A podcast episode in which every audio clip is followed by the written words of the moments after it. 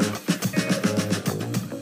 24 minutos pasaron de las 3 de la tarde, volvemos a Brasil porque allí en San Pablo está Mario Santucho. Mario Santucho es editor de la revista Crisis, está allí desde fines de la semana pasada siguiendo las alternativas de esta primera vuelta electoral brasileña en la cual dio eh, el, caudal de votos que se esperaba diera eh, Luis Ignacio Lula da Silva, pero donde el batacazo fue el de su rival, el presidente Jair Mesías Bolsonaro, que dijo, acá estoy, y se plantó con un 43,2% de los votos.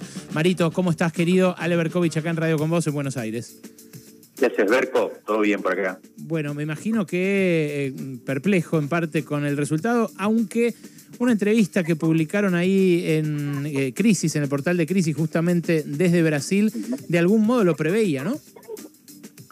Sí, eh, eh, como decís, ayer publicamos en, la web de, la revista una entrevista a Breno Alman, que es un viejo cuadro del petismo, la verdad que no lo conocía, tuve el gusto de conocerlo ahora precisamente entrevistándolo, y, me pareció bien interesante, creo que, es recomendable porque dos cosas le preguntábamos a él fuerte, ¿no? Y, él lo despliega de manera interesante. Una es, y él pensaba que una posible derrota del bolsonarismo, que todas las encuestas daban mayor a lo que se dio ayer, e incluso después, seguramente Santi ya lo habló esto, pero eh, la derrota eh, fue en la categoría presidencial, pero en las demás categorías no se, no se fue precisamente una derrota.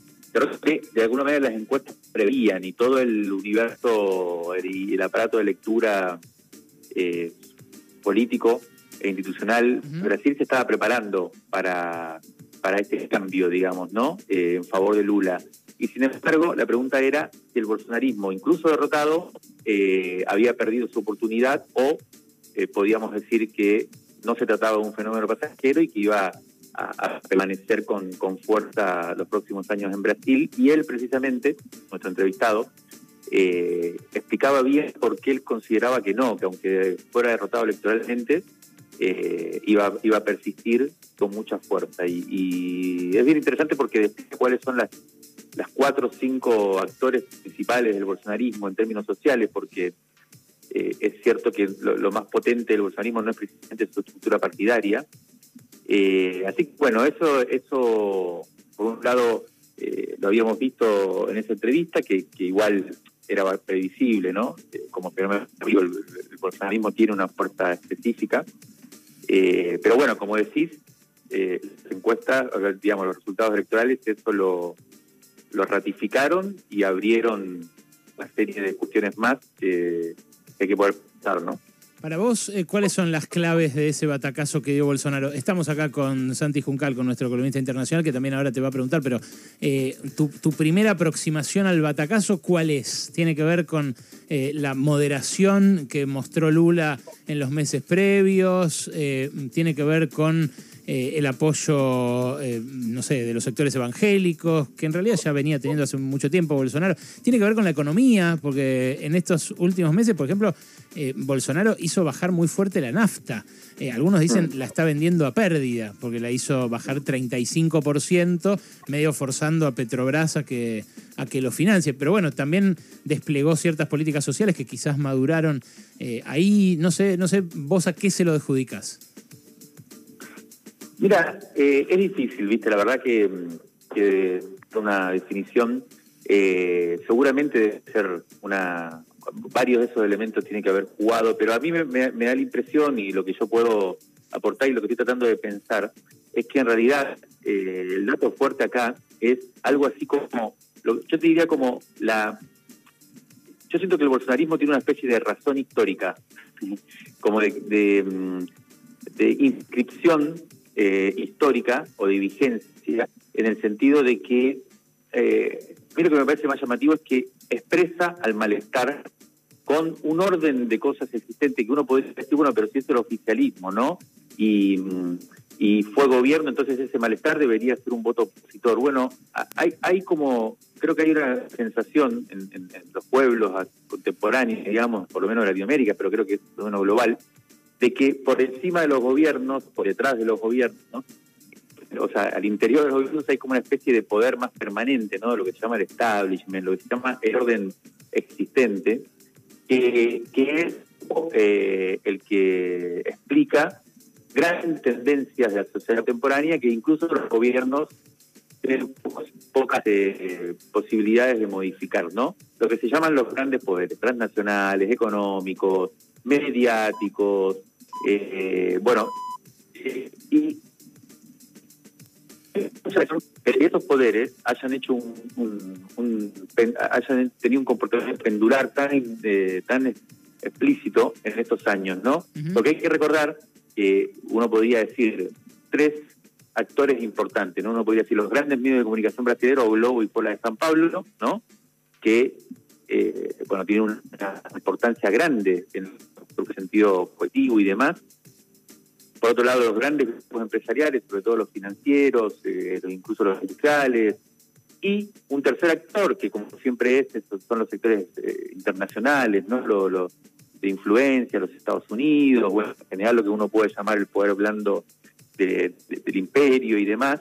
Esos tres actores, en el 2018, habían apoyado a Bolsonaro como opción para desplazar a Lula y al PT eh, del gobierno. ¿no? Habían eh, en ese momento apoyado a Bolsonaro. Cuatro años después, la apuesta había sido que si bien era un tipo un poco difícil, que tenía aires de, bueno, antisistemas y demás, iba a ser fácilmente domesticable, ¿no? Iba a poder ser controlado, iba a poder ser neutralizado eh, y capturado por esos poderes una vez que estuviera en el gobierno y que viera que iba a tener fuerza para, para generar gobernabilidad sin el apoyo estos grandes sectores del poder contemporáneo. La verdad es que cuatro años después lo que aparece es a un Bolsonaro que no ha podido ser domesticado. Durante ese gobierno se peleó con estos grandes eh, poderes que retiraron el apoyo y ahora pasaron de vuelta a apoyar a Lula, ¿no? Eh, a mí me parece que hay algo de ese malestar que en el 2018 expresó Bolsonaro y que lo sigue expresando a pesar de que ha tenido un gobierno malo, ¿no? Y atravesado por la pandemia y a pesar de que es un personaje políticamente bastante irritante, ¿no? Y en general, eh, culturalmente y todo lo que ya sabemos, pero sigue, ha, ha, seguido siendo fiel de alguna manera a el intento de representar o de expresar ese malestar más profundo eh, que hay en la sociedad brasileña. Entonces, a mí me parece que eh, hay que intentar leerlo así. También hay que, hay que, hay que poder interpretar que ese giro al centro que hizo Lula para ganarse el apoyo de muchos de esos sectores no alcanzó para llegar al 50%. Hoy, en unas discusiones que teníamos ver con unos intercambios que teníamos, eh, me preguntaban, bueno, pero ¿no te parece que eh, es un problema pensando en la segunda vuelta? Que con tanto apoyo de los grandes medios de comunicación, de los sectores empresariales, Lula no pudo llegar al 50%. Yo digo, no, mira, todo, todo lo contrario. ¿no? Lula hizo una campaña impresionante, Lula hizo una renació de una forma increíble, pasó de estar en cana, después de haber estado demonizado, condenado eh, por los principales medios, por la justicia, eh, después de haber sido defenestrado, se rehizo, encabezó su Frente Democrático, llegó a, ganó las elecciones, creo que tuvo la votación más grande de cualquier presidente en primera vuelta en la historia de Brasil, 48, casi llegando al 50%, y, y le ganó Bolsonaro, que está en el gobierno, que demás. Entonces, como que el problema, evidentemente, es el establishment.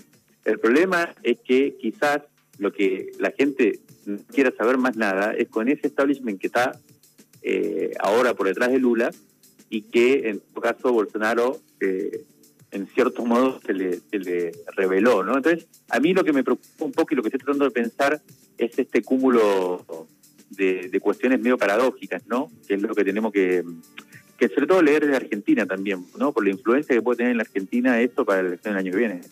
Mario, ¿qué tal? Santi Juncal te saluda. Bien, eh, teniendo en cuenta lo que mencionabas antes del bolsonarismo como fuerza que llegó para quedarse, ¿no? Y considerando que justamente, eh, bueno, va a tener muchos gobernadores aliados, eh, primera fuerza en diputados, primera fuerza en el Senado, ¿no crees que de cara al 30 de octubre de alguna manera se reducen los incentivos del bolsonarismo para no reconocer un resultado adverso llegado el caso? Buena pregunta. Es un gran, una gran discusión acá. Como saben, durante todo este tiempo ha habido mucha, mucho temor de que Bolsonaro no reconociera las elecciones y todas sus declaraciones sobre supuesto fraude. Eh, a mí me llamó la atención cuando llegué acá, eh, estuve conversando con bastante gente, sobre todo bueno del campo del, PT y del, PSOL y del MST y bueno de los sectores más progresistas y izquierda, que eh, ha sido un esfuerzo importante por bajarle el volumen a eso, ¿no? De hecho, uno lo puede leer más en, qué sé yo, en el New York Times, en los medios internacionales, ¿no? Una campaña fuerte con, de, denuncia a Bolsonaro en defensa de la democracia. Y cuando llegas acá, como que se le baja mucho el tono a esto. Y claro, tiene un sentido y es que eh, lo que se decía acá es que Bolsonaro no tiene casi posibilidades de realmente hacer un golpe, precisamente porque los militares ya se pronunciaron en ese sentido. Eh, y porque Estados Unidos no lo apoyaría y porque los sectores empresarios tampoco lo sostendrían. Entonces, en ese sentido acá se interpreta, se lee que tiene bastantes pocas posibilidades de hacer, que lo máximo que puede hacer es algo parecido a lo que hizo Trump, que es una especie, ayer una especie de, eh, eh, ¿cómo se llama esto? Eh, intervención de agitación y propaganda, digamos, ¿no? como para mantener galvanizadas sus fuerzas presentarse como alguien que va a, cumplir un rol de opositor de, oposición decidida mm. y bueno, irse con una performance así simbólica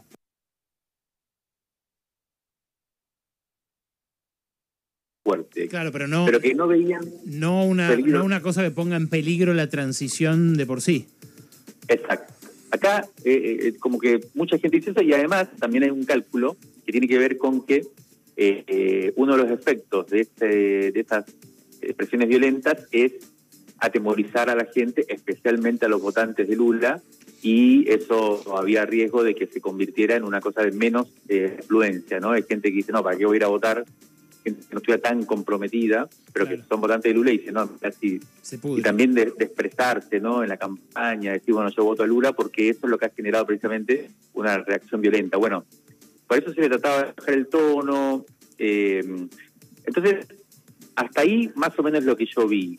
Es verdad que ahora, y como dijo Lula en la, conferencia previa del sábado, eh, el segunda vuelta es una expresión distinta ¿no? a la primera. Eso se sabe.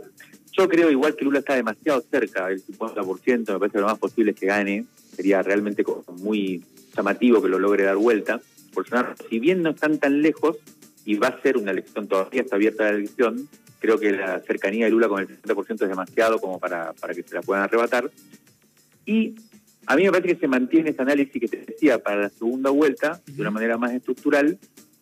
Eh, lo que es cierto que hay que estar atentos a qué estrategia de campaña puede desplegar Bolsonaro para eh, encaminarse hacia una segunda vuelta en donde estas cuestiones eh, tengan juego, eh, jueguen, ¿no? Eh, quizás escalar en la violencia. A mí me llamó la atención, por ejemplo, que ayer, seguramente lo vieron, ¿no? Durante cuatro horas y media, casi cinco horas, Bolsonaro estuvo arriba en el conteo y bien tarde, incluso de una manera demorada. Acá se esperaban las sentencias definitivas para las seis y media de la tarde, terminaron apareciendo a las nueve de la noche y esa demora y ese vuelco, digamos, recién cuando estaban en el 70% contabilizado, yo pensé que iba a ser utilizado por el bolsonarismo para decir, bueno, para generar más desconfianza sobre el conteo electrónico, sobre el voto electrónico.